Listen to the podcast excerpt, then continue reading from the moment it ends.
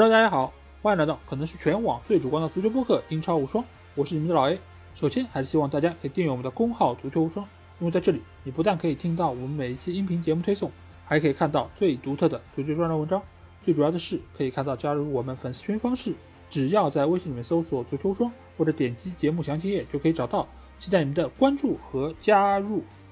那这期节目啊，我们是来到了英超系列盘点的第八期。那这个球队，我们知道今年也是经历了比较大的一个变化。他们先后是有三个主教练是出现在球队之中，整个球队其实他们的技战术打法也和过往的几年是有比较大的一个区别。这个球队以往可能给我们留下印象是有一度他的成绩不错，但是呢，整个的风格打法比较的消极啊，不是特别受到球迷的欢迎。但是呢，某种程度上他又有一个中资的背景。所以，在中国大陆地区，他的球迷基础还是相当不错的。那就是来到狼队啊。那狼队我们要请到这个嘉宾呢，也是大家的一个老朋友啊。因为最近几天也有一些朋友在群里提到他，哎，今年怎么卢巴还没有出现啊？因为去年卢巴是第一个来到系列节目的嘉宾，而且也是陪我们是聊了好几个球队。那卢巴在这个时候啊姗姗来迟，那我们有请他出场。呃，大家好，大家好，我是卢巴，时隔一年又跟大家见面了。呃，这次狼队二进攻嘛，然后我就今年就是 不是很懂球的状态下跟大家聊聊我的狼队，然后顺便说一下，我作为一个狼队的球星卡球迷呢，感觉挺惨的。现在确实球星卡那个价格掉掉的挺多的，然后狼队的那个今年狼队发挥也不好，所以感觉这次狼队血亏。从这个角度，我也会大家分享一下今年我看狼队的感受。就这么多吧，再交给老 A。对，上次其实去年我们也聊到这个球星卡，这个球星卡的价值是跟球队的发挥和球员的发挥是有关系的吗？有关系，然后也跟那个经济形势有关系，毕竟它是变相属于年轻人的收藏品，大概有这么一个属性。但是现在是全球经济形势不太好的情况下，所以大环境也变差了，再加上那个狼队本来流量也。不高，然后再加上就是该打出来的人都没打出来，所以呃就在每况愈下了，就感觉就全砸手里了。那我觉得你这个就跟炒股票一样嘛，就先不要急着割肉啊，因为明年或许球队的成绩能有一个突飞猛进，那到时候你这个手里的这个球星卡，估计到时候这个价值也能够有一个提升。希望如老 A 所说的，明年还能有机会来做这个节目的时候，给大家汇报一下我的球星感的情况。好的，好的。呃，那我们来聊到呃狼队这个赛季的表现吧。那你先来给狼队这赛季的表现打个分，要不？我会给一个比较大家让他比较意外的分数，我会给一个七分。嗯，因为很多人可能觉得会不及格，但是我觉得狼队这个分数打的我，嗯，怎么说呢？是。呃，在一个超过了我的预期，是因为下半赛季的表现。嗯，具体是这样情况，就是我记得去年咱们聊这个节目的时候，我还尬吹了一波拉热同志嘛。嗯，然后现在是感觉他就是个神棍，对他就是个神棍，就是感觉就是踩着那个努诺老哥的风口，然后在那个飘起来的人头猪，就有这种感觉。然后，但是为什么能给到七分呢？是上半个赛季我们发现了问题，然后是因为这个今年是那个中间有世界杯嘛，转会操作期时间久一点，然后在这个阶段，我们狼队是很快的把这个问题解决了，而且在到下半赛季又保级了，本来就是从副班长的位置，最后能到这个位置给大家录节目。不是在那个什么第五、第六期这种 这时间录，所以就感觉到他是特别下半赛季是很努力的，有点像是那个呃上半上个赛季我也录过那个小明一起录过纽卡，对，就是这种感觉，就是做对了几个关键点，就整个下半赛季呃满血归来的感觉，所以我感觉是有七分，主要还在于就是东窗啊，基本上把这个夏窗的很多事情也做掉了。然后这个球队以基本上基本盘也比较稳了，所以我感觉，呃，给七分的主要原因就是因为这个东窗，呃，球队的巨大变化，然后以及在下半赛季的呃成绩兑现，所以我感觉还 OK。呃，扣掉那三分就是拉勒同志给我三分，也是那个球星卡上让我不出彩的那个地方。好吧，啊，那就是说你其实觉得今年表现还是比较满意，因为七分相对来说已经是一个中和良中间的一个评价，就是还是中等偏上。那你在赛季初的时候，因为我们去年其实也聊了对于狼队的预期嘛，你在赛季初的时候有没有想到过他们会是这样的一个排名呢？就最终的这个排名，我们是一年前也预期到了，就是我我老爷我刚说咱们聊过的，就是会差一点，但是就是当时给英超划档嘛，就是呃四个档吧，还算还在这个档次里面。嗯嗯。但是同期来讲，因为今年英超是保级队特别多，它去年跟今年分数差挺多的。对。呃，确实下降了，但是从大环境来讲的话，它应该还行，所以我感觉跟我们预期的出入并不大。那其实就是它是有一点低开高走，到最后的这个结果还是和大家一开始的这个想法是差不多的。那所以你才会给他打到一个七分这样的一个分数。当然，至于对于拉热这个神棍的评价，我们待会儿会有专门的环节再来聊它啊。吐槽环节啊，对。那我们先来聊一聊，就是这个赛季球队在买人方面的一些操作吧，因为。今年其实狼队在夏窗也好，冬窗也好，他的动作是很多的，他也是买入了不少的球员。那我们先来看看，就是买入方面啊，这个赛季其实他买入了不少的前锋啊，比如说呃格德斯，比如说库尼亚，黄喜灿是去年是租借的，今年是买断了，包括还有萨拉维亚这些进攻端的球员。但是呢，你会发现这些球员到最后都没有打出来。那你觉得主要的问题出在哪里呢？其实对于狼队这种球队来讲，它是一个英超中下游球队嘛。嗯。呃，他对其实很吃球员的个人能力。就你好有一笔，就像去年纽卡那个时候的圣马 carry 的那个不不太出彩的这个上半赛季，就需要有这样一个能单打，就是用 NBA 的话来讲，就是能单打一个人单挑至少两三个人的感觉的这样一个球员出现。而狼队呢？呃，会有这样一个感觉，因为狼队我们一直给他一个冠名叫“葡萄狼”嘛，嗯，他其实大部分球员就来自葡萄牙，但大家在世界杯上也感觉到葡萄牙系就是那个就是葡语系、西语系球员不是这种风格的球员，嗯，所以英超对于这个位置的要求和实际上他能给出来的货，就是那些球员的那个呃能力不匹配，所以他就打不出来，加上呃英超的。呃，那个边后卫和那个中卫不要谈了，那身体肯定是远超于五大联赛的嘛。对，边后卫也是属于能上身体、能有速度，所以这些偏技术型的边锋、边前腰这些球员就打不出他们在原来联赛里的那种呃表现，呃，整体就呃就感觉会缩水嘛，它的价值，球星卡会掉价，就这意思。嗯嗯。对，因为首先我觉得这些球员他相对来说，他们以前所属的那些联赛啊，西甲也好。法甲也好，包括德甲，其实他们的整个的一个竞争环境，我觉得和英超还是有比较大的区别。而且狼队这个球队在整个英超里面，相对来说也是属于风格比较独特的一个，它是以技术为主。但是呢，你说他真的要在机会转化能力方面，我可以说应该是整个英超最差的几个球队之一。而且呢，这几个球员他们也不是属于那种传统的中锋球员。所以他们在场上的发挥很大程度上是要依赖整体，依赖整个体系。而他们这几个球员相对来说，呃，黄喜灿的身体包括他的把握机会能力都很糟糕。而格德斯的话，他相当于都没有融入到球队，只在上半赛季的一些比赛中出场，然后往往都是打了半场，或者说是只有半场的时间给他来证明自己。但是他一上场之后，就显得有一些些隐身。啊，不知道在干什么，所以在冬窗的时候也就把他给租借走了。而萨拉维亚和库尼亚他们是冬窗加盟的，而这两个球员相对来说在场上有过高光表现，但是呢，他的一个整体的发挥，我觉得和球队的契合程度还是比较的缺乏，达不到那个预期，应该这么说。对的，或许也是因为他们之前所在，比如西甲或者说法甲。它的竞争环境造成了他们在那里效果会好一点，数据会好一点。但是来到英超，尤其是狼队这个球队，我们也说过，他的机会创造是不多的，就是也就是所谓的饼并不多，所以更需要球员能够一方面有自己创造机会能力，另外一方面有把握机会能力。而这两个球员在这方面的发挥都是相当一般的。所以我另外一方面还发现什么呢？就是门德斯现在手上的这个货源啊，就是越发的显示出了他的局限性和他的单一性。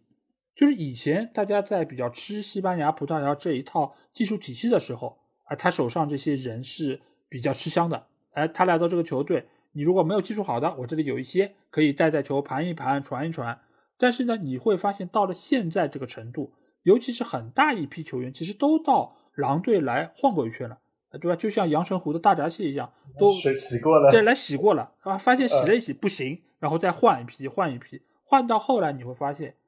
也未必是球员不行，当然球员确实不咋样，但是另外一方面也是他这个体系里面这些球员他没有办法展现出自己很好的一个风格啊，所以我觉得这个或许也是依赖于门德斯，因为你想他球队再不行，或者说我需要某种程度的球员的时候，你说我要去买其他经纪人的球员，不现实啊，你这瞧不起谁呢？对吧？门德斯手上这么多 货，你居然还敢去买其他球队的，那怎么可以？所以这个其实我觉得也是限制了狼队有更好发挥的一个可能性。那在进攻球员方面，还有另外一个独特的球员啊，这个球员曾经也是在英超大杀四方，那就是盛世美颜迭戈科斯塔。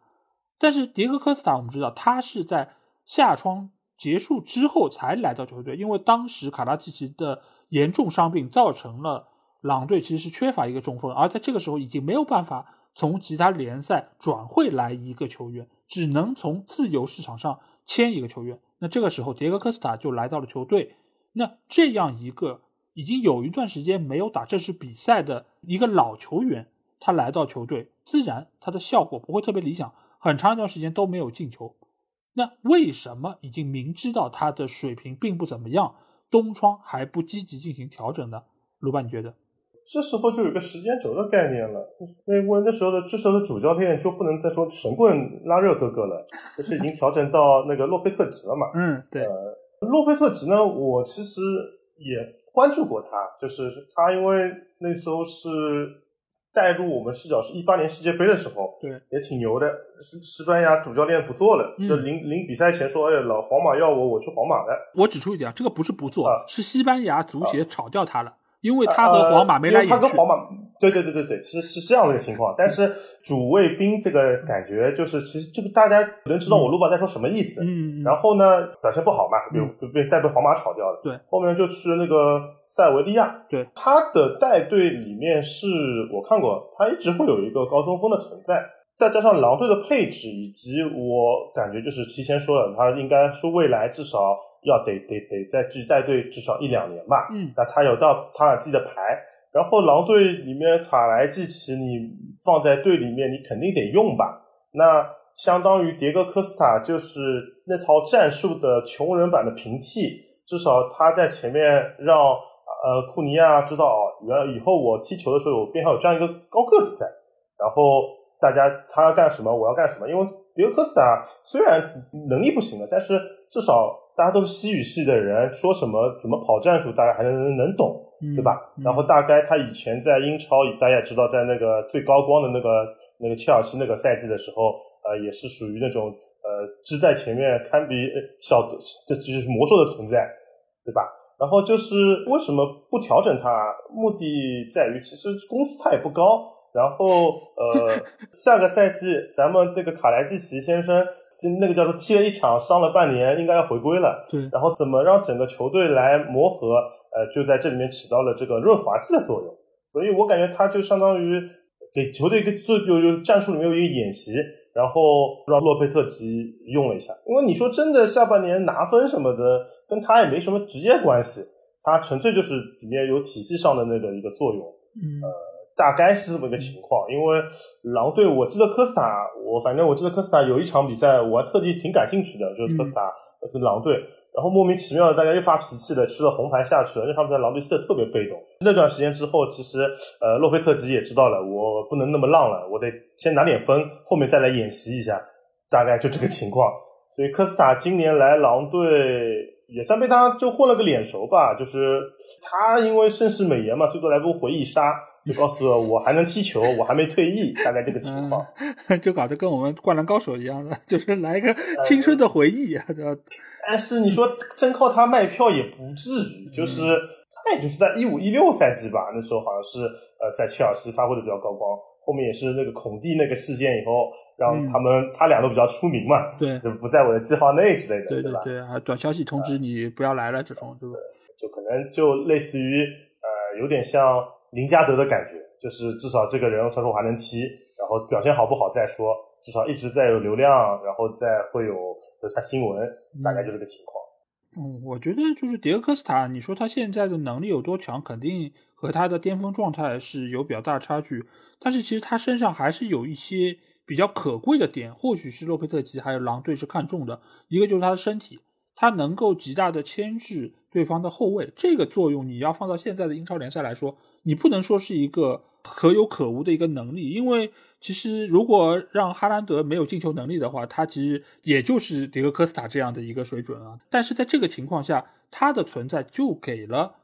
身后的其他球员创造机会，当然那些球员没有把握住，我觉得是。另外一个需要讨论的问题，但是迪戈科斯塔他在场上最起码拼搏程度，然后敬业程度是很 OK 的。而另外一方面呢，就是他对于英超是非常熟悉的，所以他也知道如何在场上能够更好的钻营。所以你会发现他的跑位还是一如既往的非常飘忽，而且是很有自己的特色。那没有把握住一些机会，我觉得一方面也是因为他现在身体机能确实不太理想，另外一方面呢，也是狼队给予他的支持，我觉得也不是很够。呃，到了下半赛季的时候，是有一些，比如说特拉奥雷在边路的传中是会有意的去找迭戈科斯塔，但是这个支援相比于过往在切尔西那个阶段，我觉得是要少很多，是不能比的。对呀，对呀。那另外一方面呢，其实球队为什么没有调整？其实你也不能说他没有调整，你像东窗引入萨拉维亚，包括库尼亚，其实就是想要说我能不能够变一变，让整个体系有更好的输出效率。但是你会发现，最后球队试下来，发现好像还不如迭戈科斯塔，因为迭戈科斯塔确实，你说在中锋位置上，除了已经状态大不如前的劳尔西米尼斯之外，其实他就是最合适的一个人选。他在前场的硬度也是狼队非常重要的一个保证。所以在这个情况之下。你与其说去硬把它调整下去，你还不如说我利用好你身上的优点，那让球队能够有更好的一个输出。其实主要还是薛定谔的卡尔基奇来，基奇嘛。那本来买过来指望的，就是虽然你可能没没那么快适应英超，但是毕竟两米的大高个，然后那个身体摆在那边。但是没想到碰男四十五分钟直接歇半年，这个也是没想到的。嗯，都都不是半年，这一个赛季都没了。对，就展望下赛季吧。对的，看迪克科斯塔下赛季肯定也不会出现在名单之内，是已经明确讲好，就是呃，感谢你为狼队的付出，他毕业了，对吧？嗯嗯，对。但是我觉得这个感谢其实也是有道理的，就是他的存在也是狼队这赛季能够保级中间很重要的一环吧。因为你如果真的换其他球员上来，还没有这么稳。就从技术角度来讲，呃，前锋要负责扛后卫嘛，嗯，就扛那个中卫，至少让中卫发现你，就不能是个小透明。那他处在那边，至少能吸引到一个中卫的防守，那给后排的攻攻击，然后远射也好，插入也好，就是一个空间，就是他来他来造成的。所以你不能说他没作用，但是确实，但是对他来讲，这就是基本功。他必须要做到这一点，然后因为这这也不需要什么技术环节，全靠身体和那个后卫之间的那种肉搏嘛。对，因为他本来科斯塔以前是那个呃，我印象很深的是以前呃那个那个那支切尔西是小法，就经常会长传球找科斯塔，科斯塔身体扛住后卫，然后再呃盘一下球，跟找一个找一个角度晃一下门将来射门，都这么得分的切尔西。但是到了狼队，可能那鲁本内维斯有点像是穷人版的那个呃小法。但是，呃，打不出这种感觉来嘛，因为他没那个能力了，所以说他只能完成基本上对他的呃要求，所以也感谢感谢他。但是确实，大家也知道，科斯塔可能不再是那个呃七八年前科斯塔，就这个意思。他他要是七八年前科斯塔，也不是这种免费能加盟的球员了，对。那就是塔塔罗和卡库了，对吧？爹狗，哎呀，这一个人变两个人了。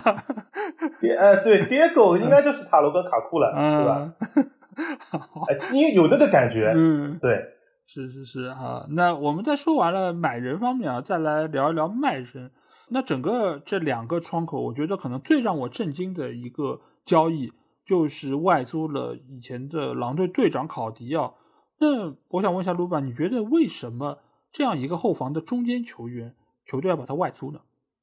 呃，这件事情我还是知道点的。虽然考迪的口音卡也没有什么价格，但是确实看到了考迪的这个问题是这样子的，就是考迪在赛季初跟拉热聊过、交过心、聊过天，毕竟他也是球队更衣室领袖、对老队长。嗯，但是拉热给考迪的问题就是。我这个赛季是铁打四后卫，上两中卫的，你不在我的那个肯定首发名单之内。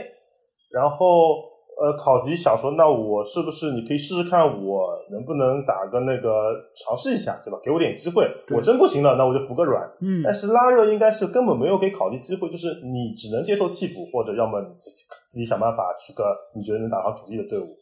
当时这个情况，因为大家也知道考级身高不高。那考级是那个三中卫体系里面，考级的作用还挺大的，就中间那个类似像清道夫一样那个角色嘛，就是当时最最最居中的那个那个后卫。但是到了那个四后卫的话，考级的那个身高不高，这是他致命的缺点。但是这就是为什么说拉热神棍的地方了。我清晰的记得他跟塔可是搭双那个两个中卫在埃弗顿就保级的时候能打的呀。是。那真的这个机会不给别人。那我不知道是拉热的意思，还是管理层要练那个那个两个年轻人的意思啊？但是拉热这个表达方式以及考迪最后媒体爆出来的感觉，就是就是拉热不信任我呀，就是那我说拉热就是个神棍呀，就是上半赛季乱肯定也乱在你很突然的，大概赛季开始前没多久，我们所有玩 FPL 的人惊了，考迪到埃弗顿去了，然后还是什么租借，然后然后那狼队不知道怎么买人了，本来考迪在狼队来讲的话是一个后卫。然后他相当于变相，我那时候想买门将萨的嘛，因为有前面有这些人在，那对给门将零分概率高啊，还有扑救啊什么的。然后现在他们不敢买了，不知道不知道什么情况。然后因为新闻不多，后面是考迪好像到埃弗顿去接受媒体采访的时候，把这些大概呃可能是他想表达他的那个视角的东西讲出来，但是呃带入他视角也觉得挺委屈的。我毕竟三十岁人了，在这个在这个队伍里面卖命了五六年了，也是队长，你随随便便说走就走。你主教练这么牛的，就来了一个赛季，也只是用了一些以前教练那套东西。拉热上个赛季还是在打三后卫的，他想打，他打他肯定是四后卫的教练，但是他还打，他是坚持的三后卫，拿到了这个成绩，然后还说人家考迪不好。我觉得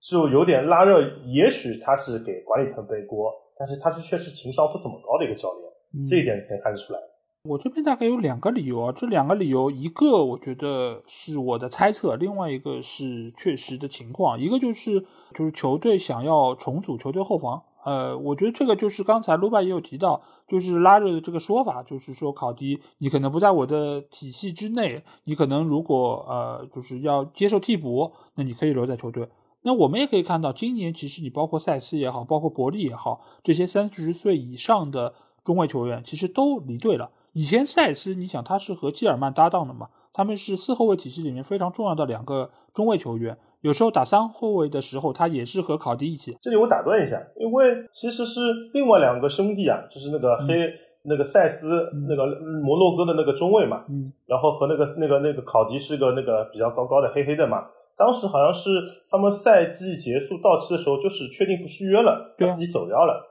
对的。然后考迪的情况是没讲。但是就突然一下就感觉，这个情况是一样的呀。你到期没续约，其实并不是说我球员不和你续约，也是球队不需要你了。对呀，所以其实这个就是球队他在调整他后防的年龄结构。一方面是这些球员他本身岁数也大了，你在之后，我比如说我跟赛斯在续约，我在跟伯利续约，你可能之后他的状态下滑会很严重。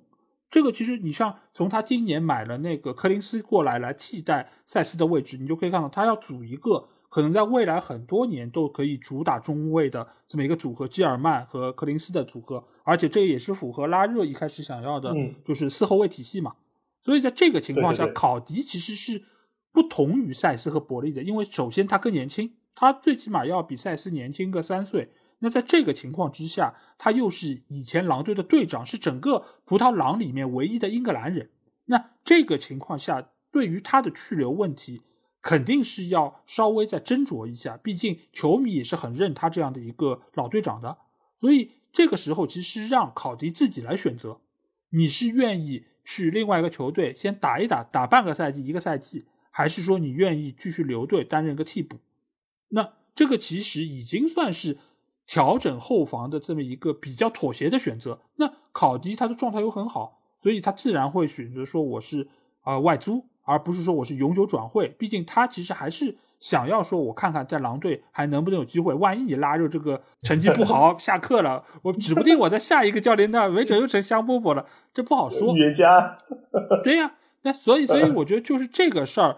就是出于球队战略的考虑来说，我觉得也是他们想要对于后卫线想要做出一定的调整，这个是一点。呃，另外一点呢，是我纯个人猜测啊，就一个点就是。因为葡萄狼嘛，它里面有很多的西语和葡语的球员，但是你有一个英格兰的球员来做队长，这件事儿其实从管理层包括到门德斯个人来说，可能都有一点点想要做改变的地方。所以在这个情况下，他们觉得我是不是要让考迪离开球队？那这个离开球队，你一下子把它卖掉，好像是有一点点太触目惊心了，让球迷没法接受。那我就先逼着你走一走，或者先外租。如果你在那个租借球队打得好，对方愿意把你留下，那这个时候我可以说，哎，人家用得好，人家想要他转会过去，那顺水推舟就把他给送走了。这个是从俱乐部层面来考量，就是说我最起码我的队长不能是一个英格兰人，我觉得这个是我个人的猜测。但是从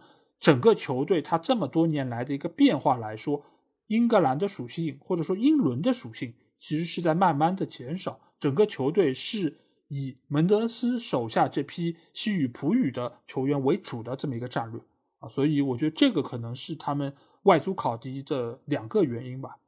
这可能确实是这个着相了，这可能是内核的来讲，配合拉热应该要找一个呃普语系、西语系可能来管配合他管理更衣室，有这个可这个角度来管理层大概三方这样来来协商这个事情。可能这样嗯，因为一开始你想，就是你毕竟是个英超球队嘛，那你有一个英格兰的队长在这边，你也比较好跟裁判沟通啊，各方面。但是你说你整个球队大家都是说西语葡语的，你这个队长反而说在这个里面，你甚至于可能格格不入了。你对谁是外人，到底谁是这个球队的外人都搞不清楚了啊！所以这个情况之下，可能出于球队的考量来说，他可能也需要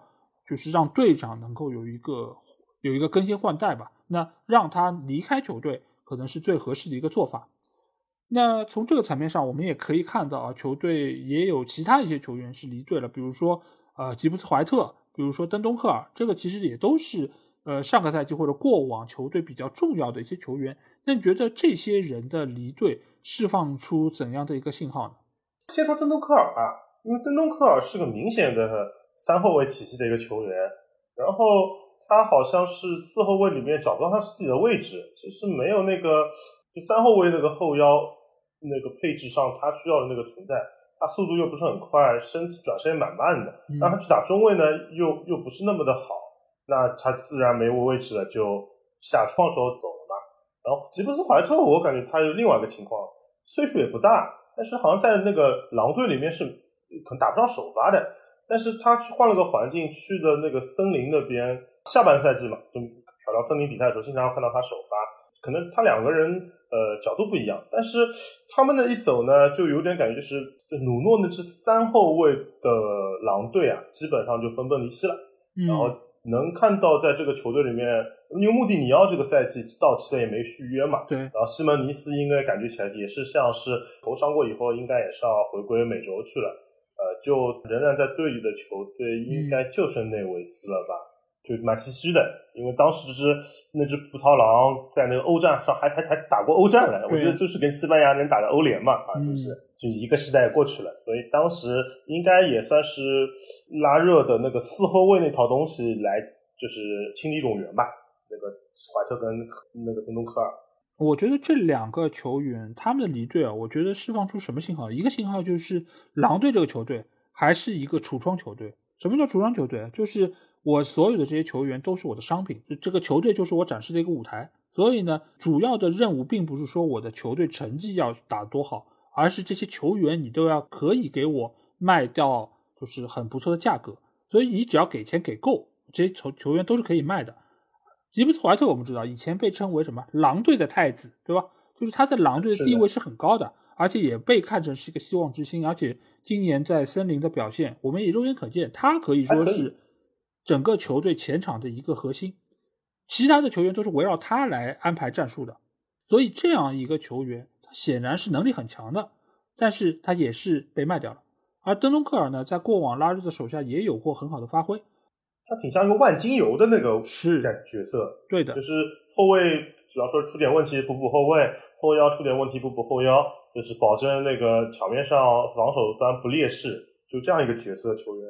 对啊，就我觉得有点像曼联的弗雷德吧，就有点类似于这样的一个一个位置。当然他可能是啊偏防守方面更强一点，但是他其实也是当时狼队非常重要的一个补充吧。尽管可能未必能够做到首发的强度，但是他也是一个。非常合适的一个替补轮换，常规轮换嘛。对，嗯所以其实你说这些球员对于球队重要嘛，都很重要。但是只要有球队愿意买他，他们也是愿意，呃，狼队也是愿意把他们卖掉的。那另外一方面是什么呢？就是其实对于门德斯来说，他是很希望自己队内的球员能够加快轮转的，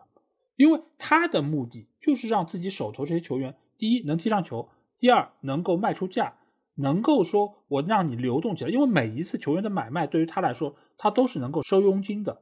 这个其实才是他的目的，就是你能够走，我才能让我新的货源能够补充到球队，能够说我加快这个流动的步伐。所以狼队现在他所要做的提高成绩只是一方面，另外一方面还是在于这些球员都能够某种程度上展现出他们的能力。而怀特和登东克尔在这个下窗，我觉得都是。狼队出产的非常让他们个人满意的一些球员，当然，登东克尔到维拉之后的表现，我觉得也一言难尽吧。或许他明年也会离开。位置，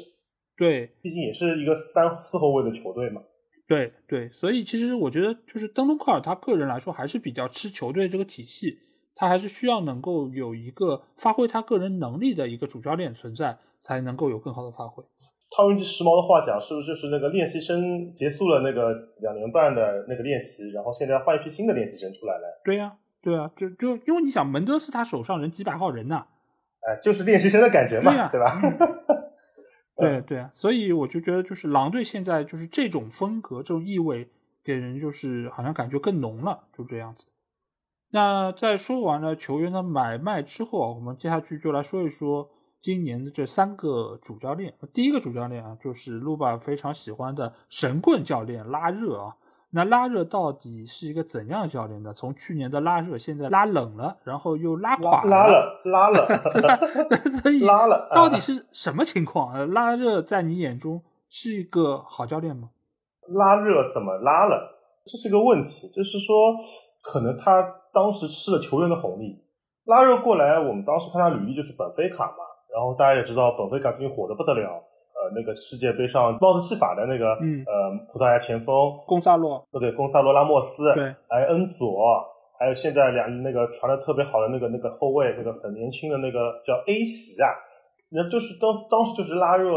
我不知道拉热带的时候应该没有，应该还没有，但是拉热他是那个青年队，拉热当年是这样，但是青年队，拉热当年是挖掘了碧玺，挖掘了迪亚斯。挖掘了凯塞洛，这些是他带出来的。在他那个青年队，他是当时带青年队带出来这些人嘛？是。但是后面他吃球员红利的时候呢，就应该吃吃到迪亚斯的红利的。然后呃，现在因为就是拉热这个一过渡吧，可能他慧眼识珠，或或者或者他看球员确实有眼光。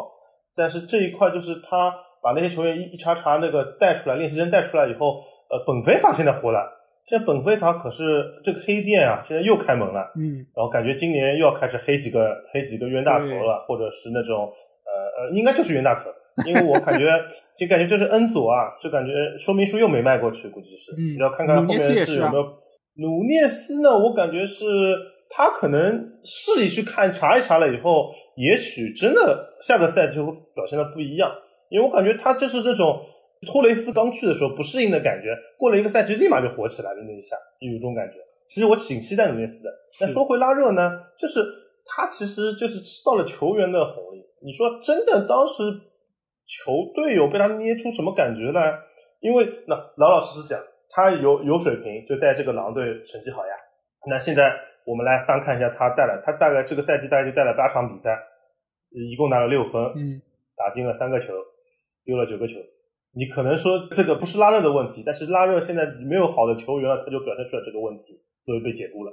而且是呃，他可能也不是一定要他来打四后卫，但是他是配合着时代潮流嘛。可能三后卫现在你挖掘出来的人员啊什么卖不出价格来，他一定要有四后卫，这样子才能来更好的展示出去。就拉热整个都不协调，因为我看拉热前的那个，就是拉热上半赛季出去的时候，就就是世界杯前嘛。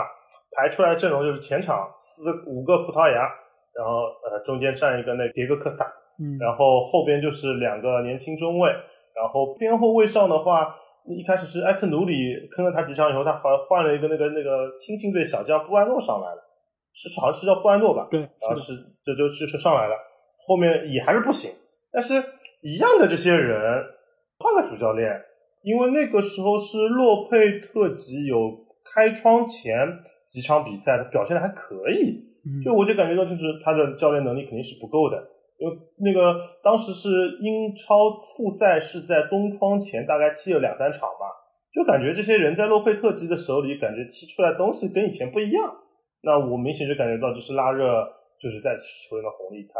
其实也没有什么特别大水平。然后上个赛季我还是还是重申那句话，毕竟三后卫三后卫就是努诺完胜下。也是被热刺强挖的时候给了这支球队留下遗产，他就把把这波遗产一吃，然后这个赛季就现原形了。大概拉热就这个情况，因为具体能聊的也不多，他样本就那八场比赛，上个赛季也不是拉热要的那种四后卫踢法，就是他踢了这八场比赛就光速下课了，有点像那个德波尔的感觉。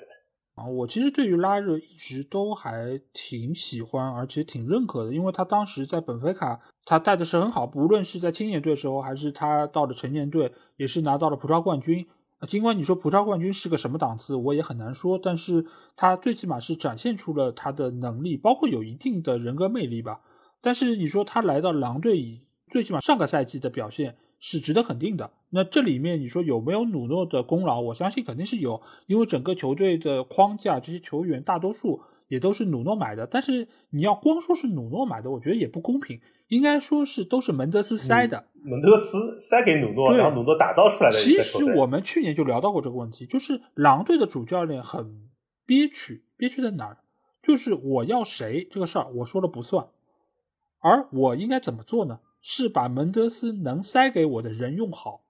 但是你说这个人能不能用好，其实挺难说的，因为你这个球员不适合我这个体系，我最多说，呃，门德斯这个不好，那你再给我换一个。那换来的可能也是这个路子，或者说你跟门德斯说我要谁，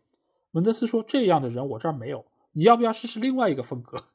这个就跟你去商店买东西对吧？你去买这个 没有鱼丸，没有粗面，没有，就类似于这种，就你要买个香蕉，那人家说我没有香蕉，我这儿有苹果，对吧？水分也不是很足，跟香蕉差不多，你要不尝尝，没准还比香蕉甜一点。那你能怎么说呢？我就想吃，那我就用用呗，我就尝尝呗。那拉热今年我觉得和上个赛季最大区别是什么？就是球队一定是对他有要求，就是说我今年你要做出怎样的改变？那在这个改变之下，你想想办法。那拉热他是一个比较有经验的主教练，在这个情况之下，他觉得三中卫我不能打，我要四后卫。那在四后卫的情况之下。首先，柯林斯是伯恩利去年降级之后离开球队的，那这个对他来说成本并不高，那他花钱买了，也组成一个年轻搭档，OK 没问题。但是其他方面的变化，包括后腰方面，努内斯来到之后，其实也是说我一定程度上替代原有的那两个年纪慢慢变大的后腰球员，对吧？尤其穆蒂尼奥，然后内维斯，其实我们知道每年其实都说要离开球队，但是最后呢又都没走，然后又要扛起球队的这个。整个攻防的这么一个重任，所以对于拉热来说，我觉得他其实啊，这个赛季成绩不好有几方面原因。第一个方面就是我们刚才说到的这个被迫调整，就是其他教练都是主动，他是被迫调整。那这个情况之下，他的答卷并不是很好。首先也是在于他的一个看菜下饭的能力，不像很多那些老法师那么的好。那这个是他个人的能力，但是你说。他要为此背上太特别多的锅吗？我觉得也很难这么去苛责他。就像苛责他说要送走考迪一样，我觉得他某种程度上就是球队的一个背锅侠，也是球队管理层所要做事情的一个传声筒。他只是说我做了这个事儿来跟考迪交流，但其实这个事儿应该谁？应该是让门德斯，应应该是让管理层去跟考迪有更多交流。那这件事儿，我觉得拉热是一个一个也是一个冤枉的一方吧。另外一方面就是。他想要慢慢调整好球队情况的一个阶段之上，出了一个小问题。这个小问题就是在打曼城那场比赛中，我记得是科林斯的一张红牌，就是蹬踏格拉利什的那一下。格拉利什对，直接就是红牌下去停三场。因为当时我们知道，狼队的中卫是极端缺人的，科林斯这样一个主力下去之后，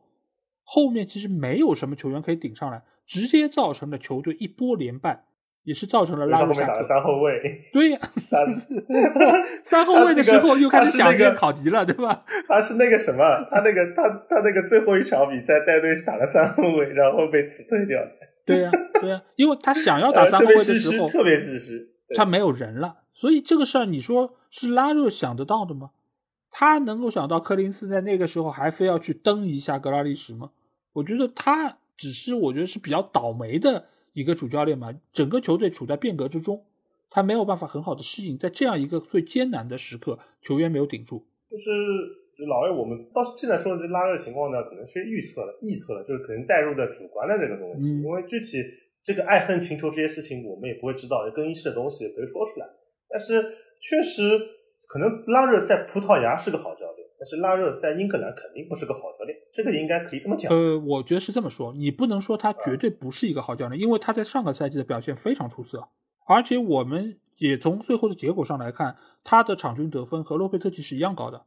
这个当然是结合了他上赛季的那些分数。因为上个赛季的拉热啊，就我当时讲的，就是他要做好的过渡，一个就是那些三后卫那些球员大龄了，最后一年。比较好，然后后面是提前适应到那个英格兰的节奏里面来，这一点确实他做的挺好的。我印象中，当时我们做节目的时候还说，我印象就是打阿森纳以前，狼队还是什么欧冠的有力竞争者嘛。当时当时大概到一月份的时候就已经保级没问题了，后面剩下就是属于呃自己看表现情况，然后再来确定自己的那个赛季的定位。当时这个情况，我觉得是这样，就是他其实来到球队的时候，就和洛佩特吉后来来的时候其实一样的，就是他的到任让整个球队一下子就成为了一个有竞争力的球队。这个竞争力当然分两方面，就是当时拉热最强的，我们记得吗？就是他的防守特别好。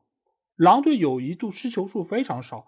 我们当时 FPL 不是也很盛行买什么基尔曼啊、塞斯啊这样的球员，甚至于会买一买可能塞梅多这种他有这个助攻能力的那。当时其实球队真的是防守非常的稳固，问题只是出在他的进攻不太好。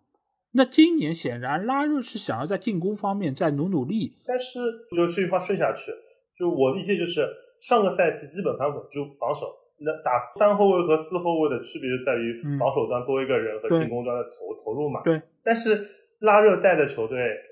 一共八场进了三个球，所以我感觉这是他下课的导火索，就是你看不到任何进攻的东西。对，但是他在本菲卡呢，又不是那种不会进攻的是主教练，所以说是不是吃了球员的那个个人能力红利？我是在想这个地方是这个样子，就是我们没有办法去割裂球员的能力和教练的执教能力这两者，呃，完全分开来是也是不行的。对对，因为瓜迪奥拉你再强，你也得要有这批球员去给你实施啊，对吧？拉热他最起码是成功过的，我们对于成功过的教练，我们肯定得要承认他的执教能力。那至于这个赛季，我觉得有几个点造成了他的进攻不利。一个就是上个赛季他的进攻就没有调整好，今年他显然是想要调整的。但是第一个调整点，卡拉季奇的四十五分钟，对吧？这个是 绝对意义上的对于进攻端摧毁性的一个变化，这个我觉得没有问题。另外一方面就是中场的变化，加上努内斯之后，整个中场的这批球员其实他们都有一个变化在中间，他们有一个适应程度在中间。那在这个情况之下，球队没有办法在进攻端有很好表现情况下，后场崩了。这个其实是和上个赛季最明显的区别，对不对？否则的话，他不会有那么多失利，不会有那么多就是得分太少，就是这样得来的。因为去年我最起码依靠防守，我能够稳定的拿到一分，最起码。但是今年我们看到在一开始的那个阶段，他没有把握住整个球队的一个稳定性，所以这个时候他成绩很糟糕，球队也觉得我没有必要再去信任你，所以就把他解雇了。但是你要说这个中间有多少责任是怪到拉热头上，我只能说，在我看来吧，一半一半，就是他有他做的不够好，就是他要为他改变整个球队的战术打法要承担责任，但另外一方面，球员乃至于门德斯的引援，我觉得也要为此要承担起自己责任。再加上你说考迪离开球队之后，新的队长他能不能够捏合好现在的整个球员，我觉得。也未必有考迪那么强的一个更衣室号召力，所以这几方面的原因造成了拉热最终下课，也成了球队的一个背锅侠吧。这个就是后面看吧，就是洛佩特吉如果很烂，那就是千古奇冤拉热同志；洛佩特吉很好，那就是属于妙手回春那个管理层，对吧？嗯，我觉得也不能这么说，因为是这样，就是洛佩特吉。你当然和拉热比起来，他是一个就教练层面的变化，但是同时这个时候你也要发现，洛佩特吉也在按照自己的要求去和门德斯有一定的沟通，就是说我要谁，在这个情况之下，看俱乐部能不能够很大程度上满足洛佩特吉的要求。但是实话实说，我觉得洛佩特吉啊，嗯，就更契合一些这种球队，因为拉热可能起点太高了，本菲卡就是相当于的葡超的豪门嘛。那他相当于呃来到了狼队，呃，就是相当于当时也是门门门德斯的关系。但是狼队的整个生态位在英超的架构上跟在葡超不是一个感觉的。嗯。但是洛佩特吉以前也就是小球队出来嘛，最多到了皇马，但皇马也不顺利。后面在塞尔维利亚，然后就是那个呃运营了三年，三年都都进欧冠了，而且他这三年，嗯。然后就是那个呃塞尔维利亚也是一个在西甲来讲是一个。还挺大的球势，但是在整体西甲的结构中来讲，它不算是一个特别强势的队伍，而且它是洛贝特其实以主打那个防守为主嘛，然后也比较契合那个狼队的这个整个的一个体系，所以这个选帅还是选的 OK 的。当时洛比较请洛贝特吉过来，这个和后面会带入到洛贝特吉的话题嘛？我感觉不能提前说，对吧？就不能中间。去掉了那个 史蒂夫·戴维斯这个角色，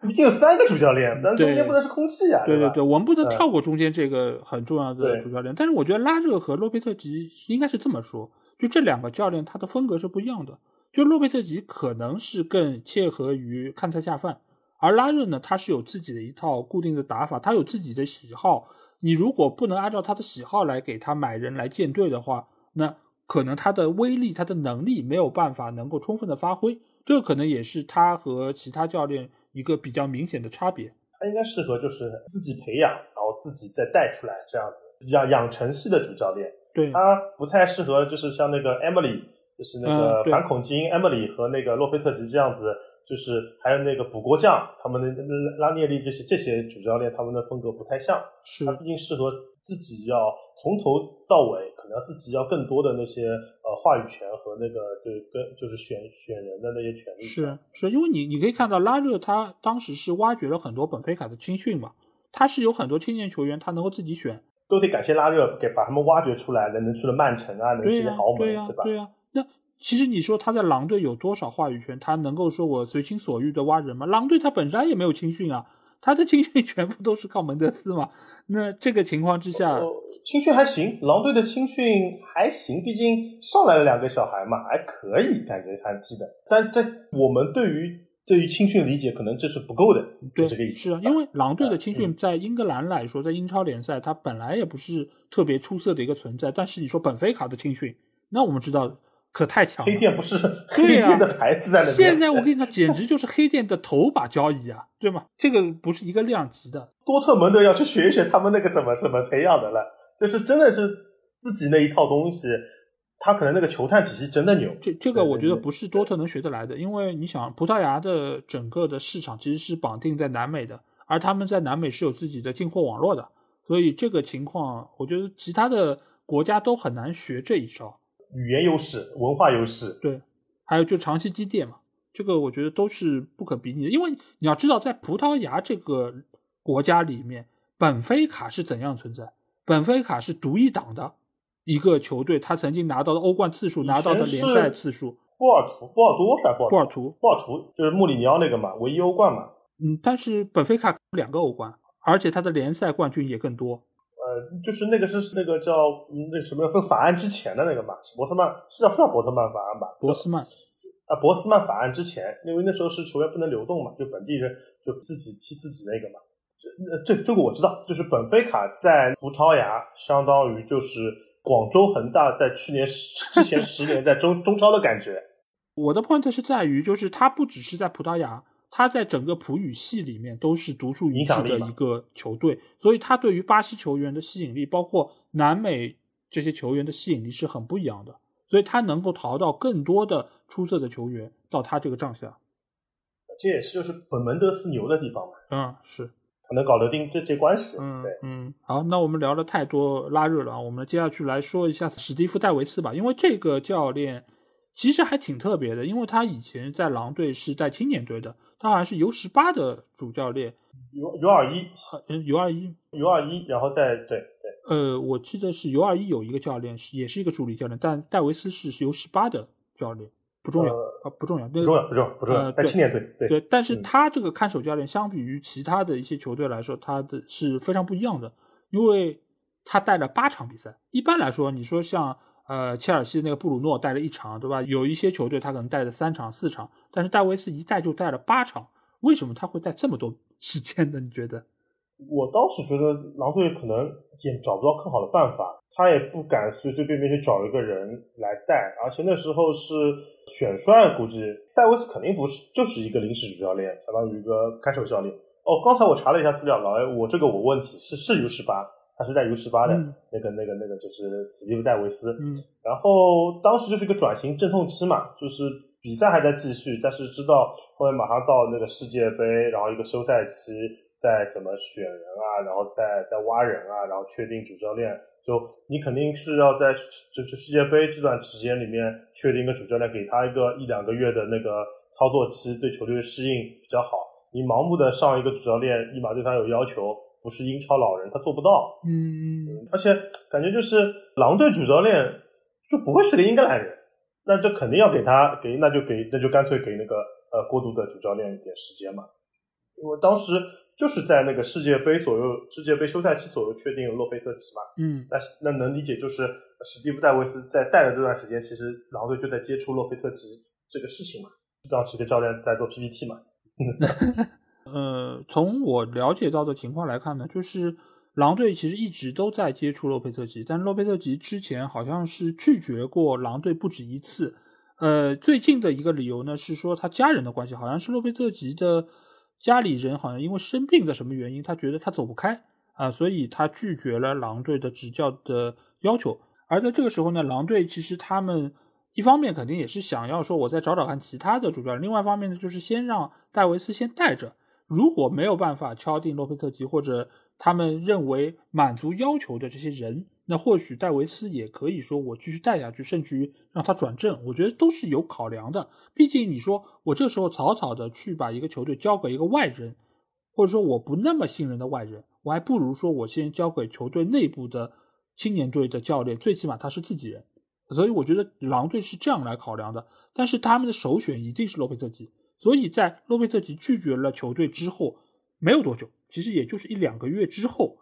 他们再去找洛佩特吉，再说服他，再做各方各方面工作。那洛佩特吉他来了，那这个时候史蒂夫戴维斯戴维斯他也下课了。当然那个时候球队的成绩确实也不是那么理想，而是这几方面的考量，我觉得一直这八场比赛带下来，包括这这么长的一个时间。都是在为说服洛佩特吉在做准备，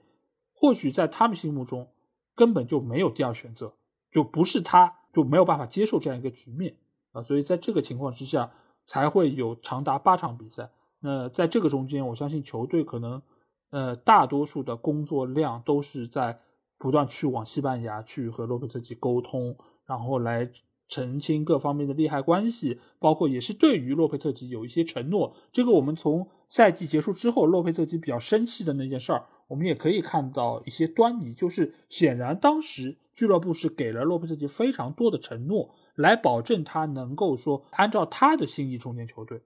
所以我觉得在这件事情上确实是很花时间，也是造成了戴维斯带队这么长的一个时间。那既然其实我们刚才聊了这么多的洛佩特吉，那我们就来好好说一说他。那他到底是做了哪一些改变，让球队突然之间就走上了正轨的，对吧？我觉得洛佩特吉的感觉就是把整个队伍啊去葡萄牙化了。他上任以后就世界杯以后了嘛，对这个球队的葡萄牙属性会降低了，毕竟后面还有两年以后才欧洲杯啊之类的。然后呃，从东窗。然后有一个事件应该是同步事件，就是洛佩特吉上任的时候，他们那个体育总监啊，狼队体育总监也换成了那个马特霍布斯，嗯，就是原来他那个呃，就是就是那个首席球探，对，然后把那个原来队给炒掉了，那就就很明确就是洛佩特吉提的要求嘛，嗯，就是说买人啊什么的，我需要有一定话语权，那就是把之之前跟门德斯的那些操作的思路可能会有点变化。因为我看了他们狼队东窗的转会嘛，来两个人嘛，对，就都不是葡萄牙的，而且是你所有什么租借都没有葡萄牙的任何一点关系，是，你就就就有可能就是跟是不是跟门德斯的合作，应该肯定还会继续，但是会会不会做不那么深入了，嗯，降低他的权重，对，因为像他现在大家也知道，我们不仅仅看英超嘛，欧冠，你感觉到是门德斯宁可去好好去经营里斯本竞技啊。去经营那些就是那个呃本菲卡那些球员啊，现在卖的价格都这么高，现在就直接一手货源直接从葡萄牙去到了豪门了，不用再找跳板了。你现在那狼队它的价值或者狼队的葡萄狼属性是不是降低一点？然后加上洛佩特吉本来也是一个比较有个性的那种西班牙主教练嘛，嗯，有点能力，也肯定是有能力的。但是呢，呃，就属于类似就是埃梅里的感觉，他们也是都是老乡嘛，就是那个。就就就巴斯克人那种那种那种感觉，就是我既然做主教练了，你要尊重我，然后这种感觉，我觉得特别做的正确的是，可能也跟那个转会引援有关，就是他立马补强了那个中场两个位置嘛，就是那个勒米纳和那个多奥那个戈麦斯，确实看到比赛了嘛，就感觉这两个人上去就立马中场强度上去了，毕竟原来都是那个穆蒂尼奥也岁数大了，嗯，对吧？鲁内斯好像也不是那个角色。啊，去踢那个感觉，他更喜欢去拉边，去边前腰那个感觉，呃，是稍微承担一点中场组织工作，然后他把整个中场支起来了，然后再加上那个他把两个边后卫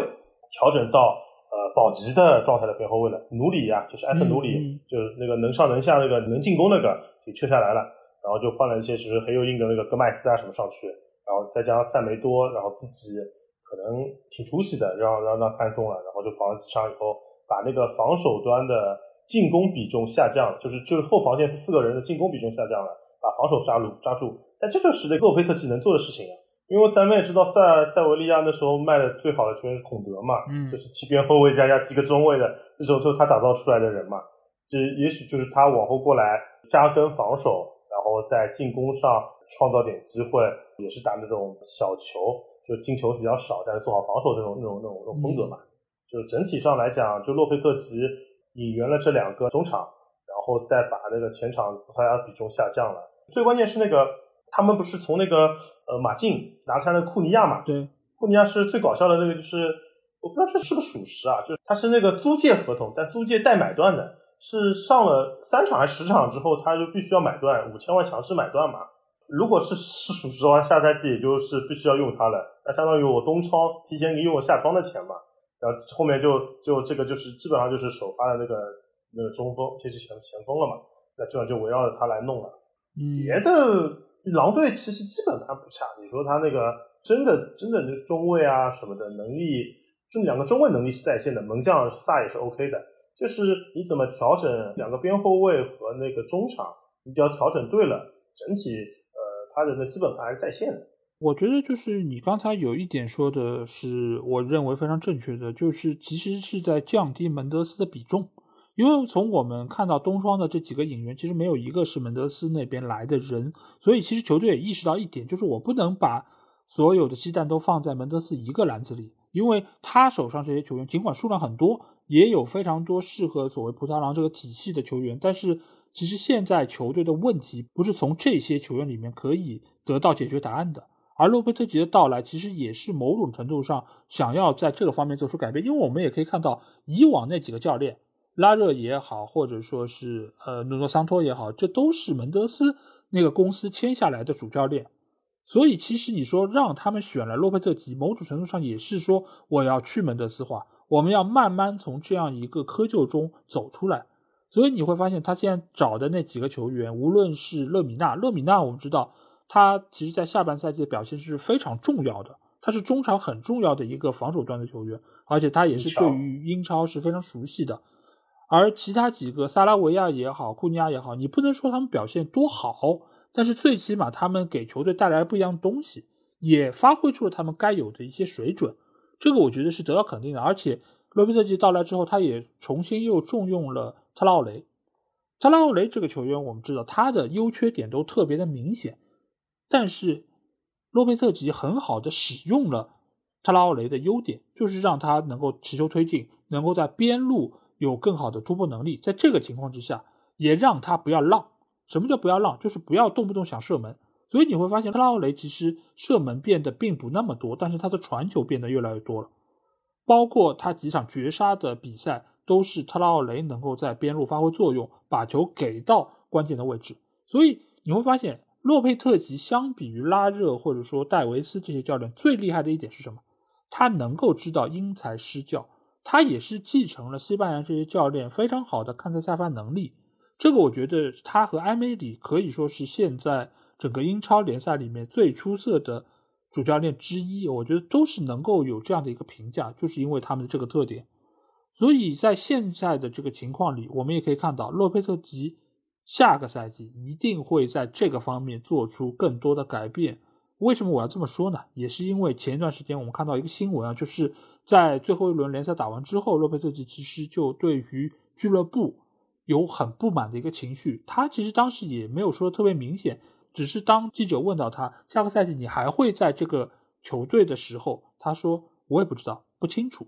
那为什么这么说？就是球队其实跟他说，可能没有太多钱给你来引援，让你来改变球队，我没法兑现之前给你的承诺。但是最近我们已经看到，球队下个赛季还会继续支持洛佩特基，所以他下个赛季还很有可能会成为狼队的主教练。那如果是基于这样的一个情况，那下个赛季的球队肯定会某种程度上更加的去门德斯化。那这个球队的实力，我觉得。应该说是会得到一定程度的增强，或许考迪也能够重新回到这个球队之中，能够发挥出他的作用，我觉得都不好说。所以说这个赛季洛佩特吉，我觉得他是做了一些该做的，而且另外一方面呢，就是在于他其实是很知道怎么调配球队的状态。这个其实就和我们之前几期节目说到的伯恩茅斯是一样的，就是球队在实力并不那么充分的情况下，他需要做好选择题。就是哪些球队我要拼了命的拼你，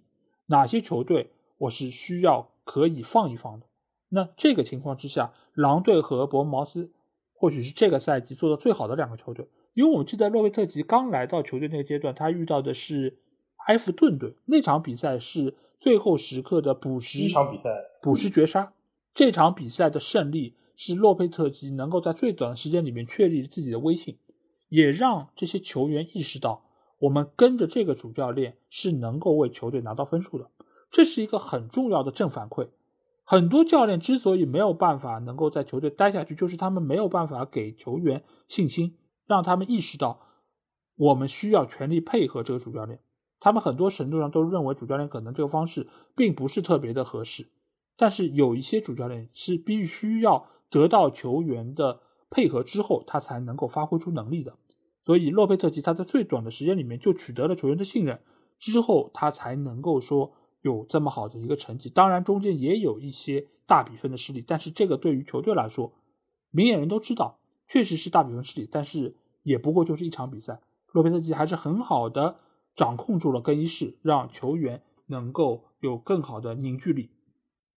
那说完了主教练啊，我们接下去肯定要来说一说管理层。那球队走到。今天这一步啊，从一开始的呃一度垫底到后来保级成功，你觉得管理层需要为此负多大责任？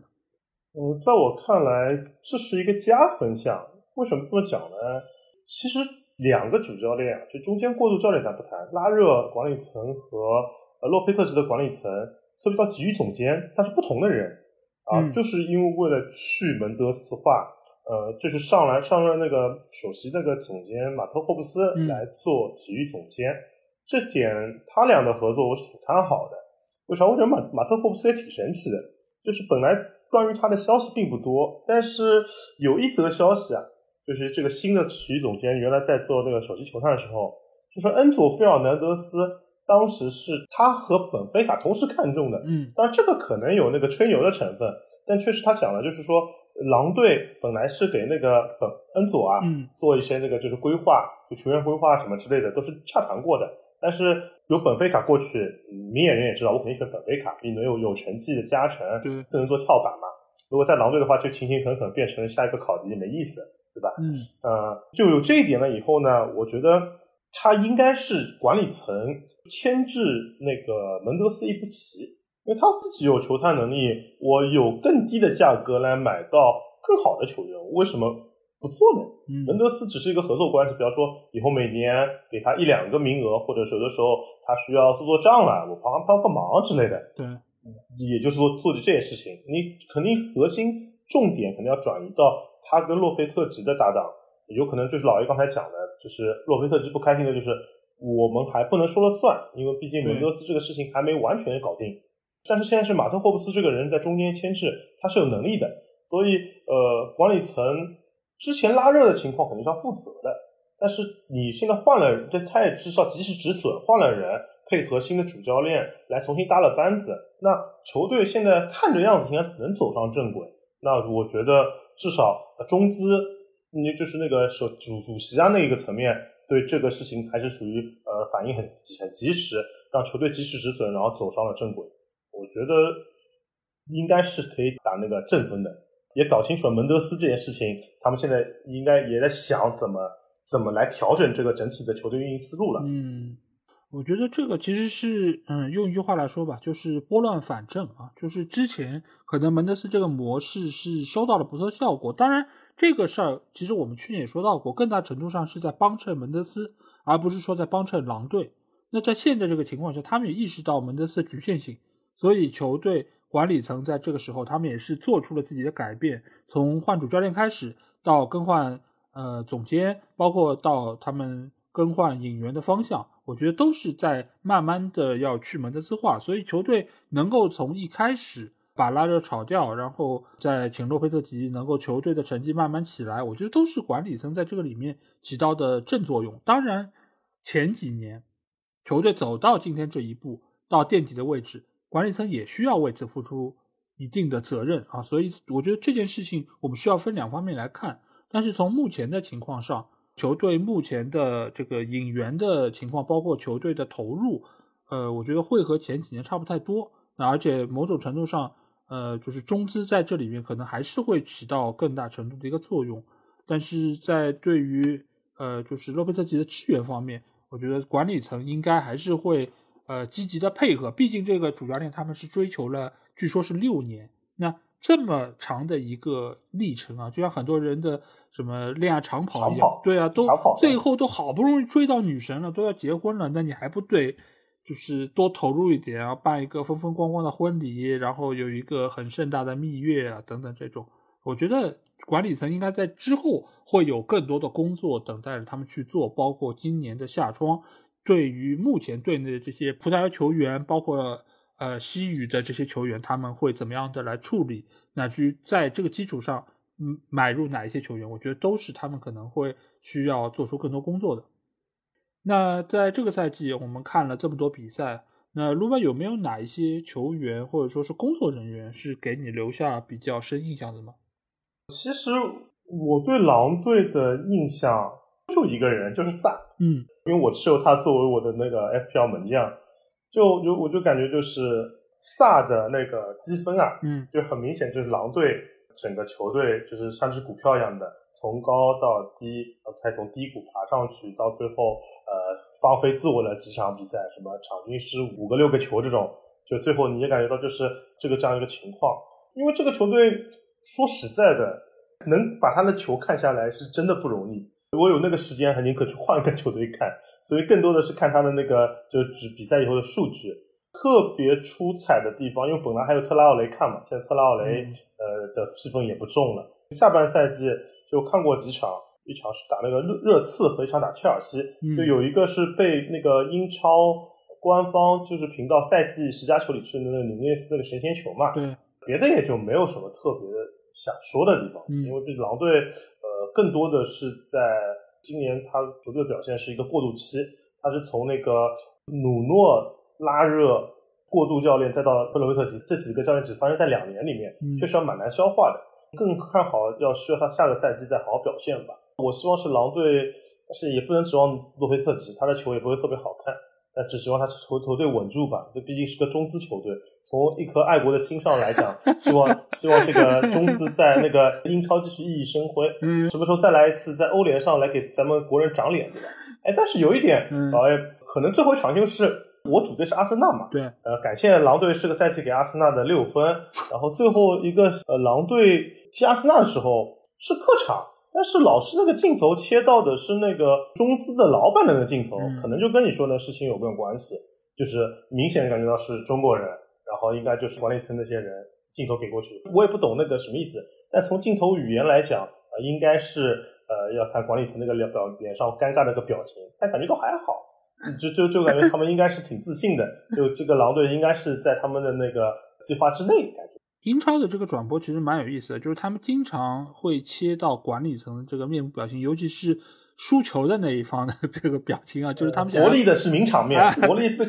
就是伯利去年被那个考迪搞了个名场面嘛，哈哈哈哈！然后一一后面是一张，就是不能太爆粗口，就是很难看的一张脸，对吧？对，就是就是他们的这个导播还是非常有经验，他们就是要看人尴尬的这么一个面部表情。我觉得今年的这个球队里面，我说几个人吧，一个就是布埃诺，布埃诺也是今年挖掘出来的一个小将，他也是从青训出来的。他的上场，我觉得给我印象还蛮深的，因为以往打这个位置，我记得什么马塞尔啊，就是这种今年离队的，呃，所以在左边后卫这个位置上，其实呃，狼队一直是需要有一个有活力的球员出现，而布埃诺的出现，我觉得是很重要的，因为这个球员本身他很年轻，但是呢，他所展现出来的能力和成熟度。我觉得都是非常的重要，而且他在边路的速度以及回追，包括他的传中球各方面，我觉得都是在这个赛季的狼队里面是比较有亮点的。因为狼队我们知道他属于进攻比较的拖沓，而且没什么活力，但是布埃诺是这个中间，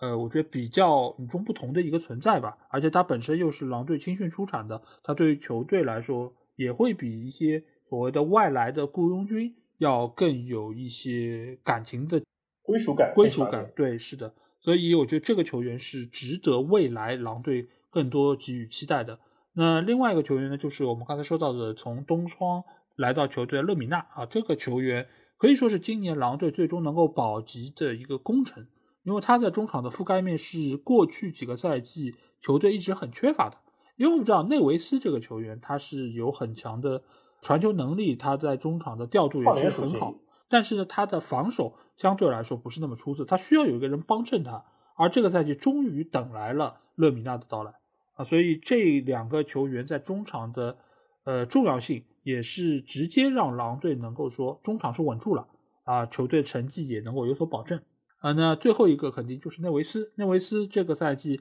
在队内是打进了六个联赛进球，那。尽管数量上来说和很多球队没法比啊，但是这六个进球非常重要，而且本身内维斯他也不是属于那种以进球见长的球员，所以在这个基础之上，他能够有这么多进球，包括他在助攻方面也是给予了球队很大的一个支援，所以我觉得他们应该是这个球队的表现比较就是让我印象深刻的一些人。那我不知道有谁的表现上卢班尼比较失望的吗？这个我可以讲很多啊，其实，那就来最失望的吧。内托内托，应该是内托啊。这个应该确实受伤啊什么的。这个赛季他零零啊，零零球零助啊，嗯，太失望了。而且被一一度失去 U U 二一找状态去了，这个太吓人了。这事情，就下个赛季希望好起来吧，只能这么讲。内托当时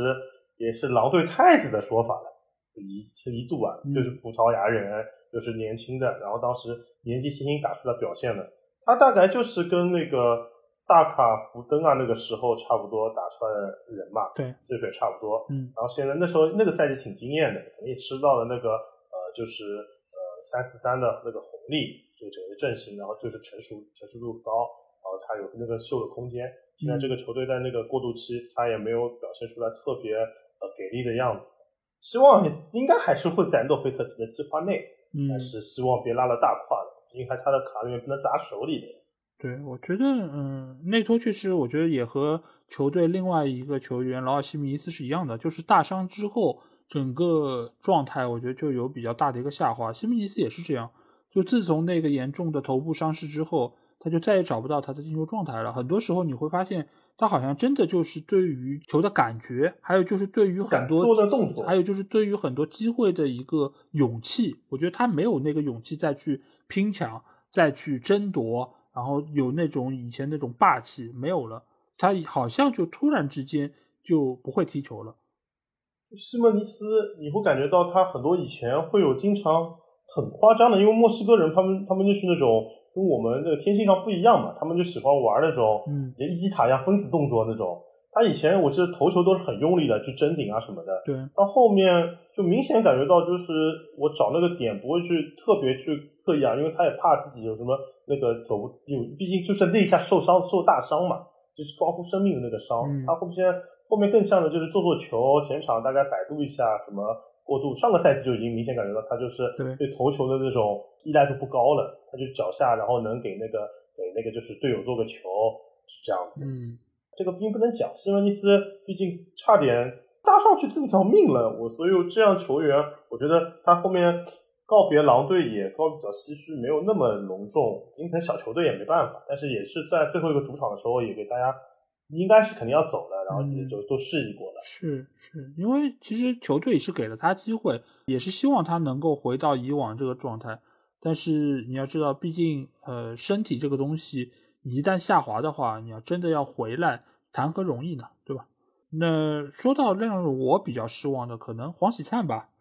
因为黄喜灿这个球员，其实对吧？从一开始我们说什么哈兰德的什么队友了，也是什么三叉戟之一了。就是一开始大家的胃口就吊得很高，但是呢，他其实自从离开了萨尔斯堡之后，好像就没有一个球队是打出来的，对吧？在莱比锡也没打出来，然后上个赛季租借到球队，只有一开始他的表现是亮眼的，但是那个我们也知道，他不是一个可持续的一个发挥，就是好像前四脚射门都打进了。然后就有很高起点太高了，对，就是感觉突然之间起点太高了，其实就是好像哈兰德都没有这个效率吧，对吧？但是你说黄喜灿来到狼队之后，就一开始这样的发挥，大家肯定会对于他有很高的期望，但是之后呢，就再也没有声音了。这个赛季你原本以为球队把他买断是对于他未来的看好，包括是可能会给予他更多的一些就是球权，但是你会发现。后来他甚至于连主力位置都未必能拿到，啊，所以这个可能也是在我们已经习惯了，可能孙兴民有那么好的发挥之后，可能觉得啊，韩国还有其他的球员能够展现出来，甚至于什么韩国德比，当时也有这种炒作的话题。但是现在来看，孙兴民不行了，黄喜灿更不行，所以我觉得还挺让人失望的吧。就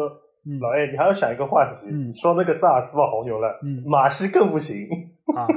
当时他们还有一个那个日本兄弟叫什么奥川雅也，应该没这人了。然后还有那边那时候还有帕森打卡，就感觉那时候的那只红牛真的有点像是水注水，全给哈兰德拖出哈兰德一个人吃了。还有南野拓实的，对吧？你忘记了？就是南野拓实也不行。对，现在大概就索博吧，还还有索博斯洛伊，大概还有点呃赶苗头。这是相对而言，那只是相对，因为一一直会受伤，所以那只红牛现在剩下来除了哈兰德就没什么。就能就才两三年、三四年过去吧，就是谁在裸泳就已经出来了嘛，就大家都知道哈兰德的红利。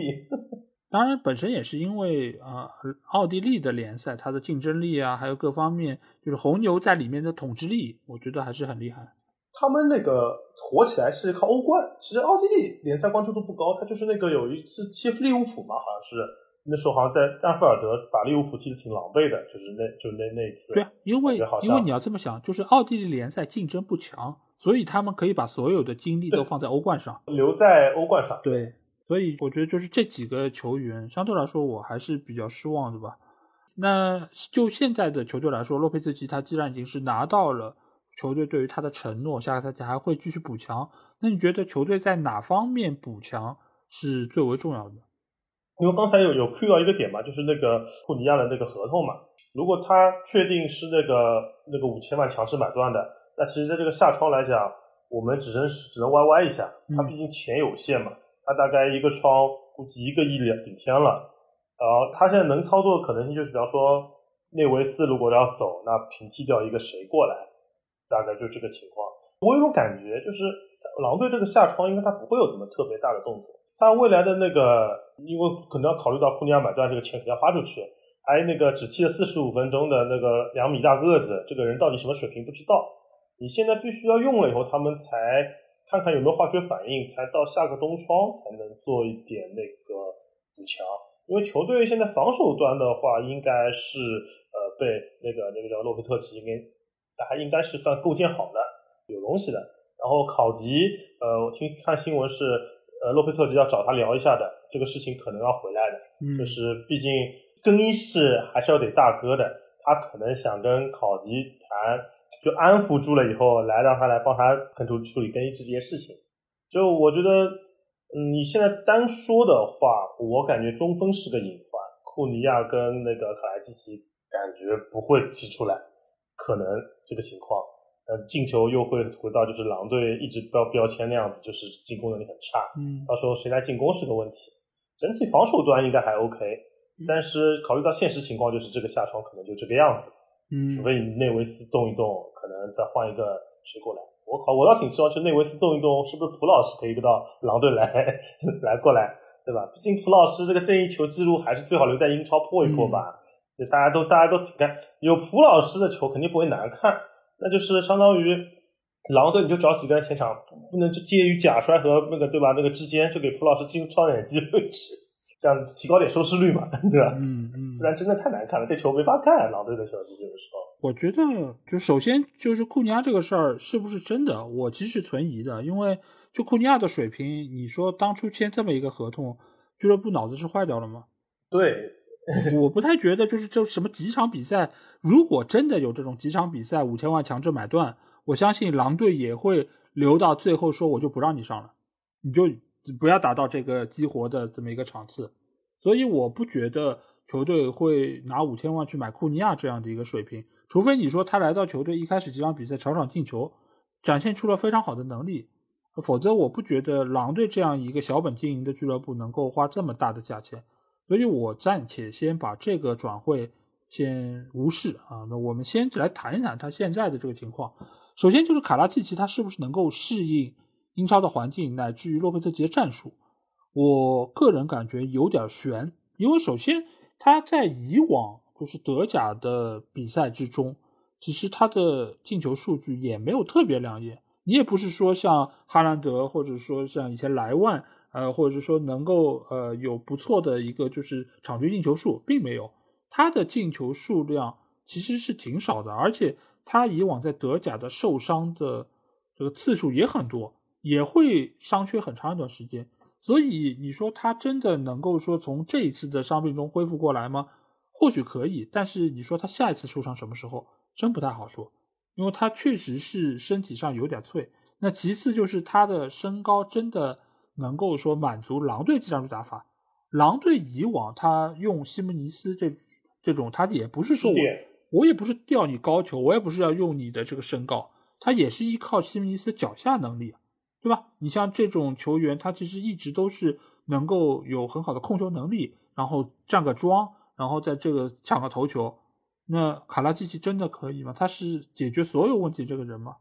我并不是那么乐观啊，所以我觉得狼队下个赛季或许还需要再看一看，能不能再补入一些前锋球员，因为这个赛季引入的几个，无论是租借的还是买断的，我觉得都不是特别理想。呃，我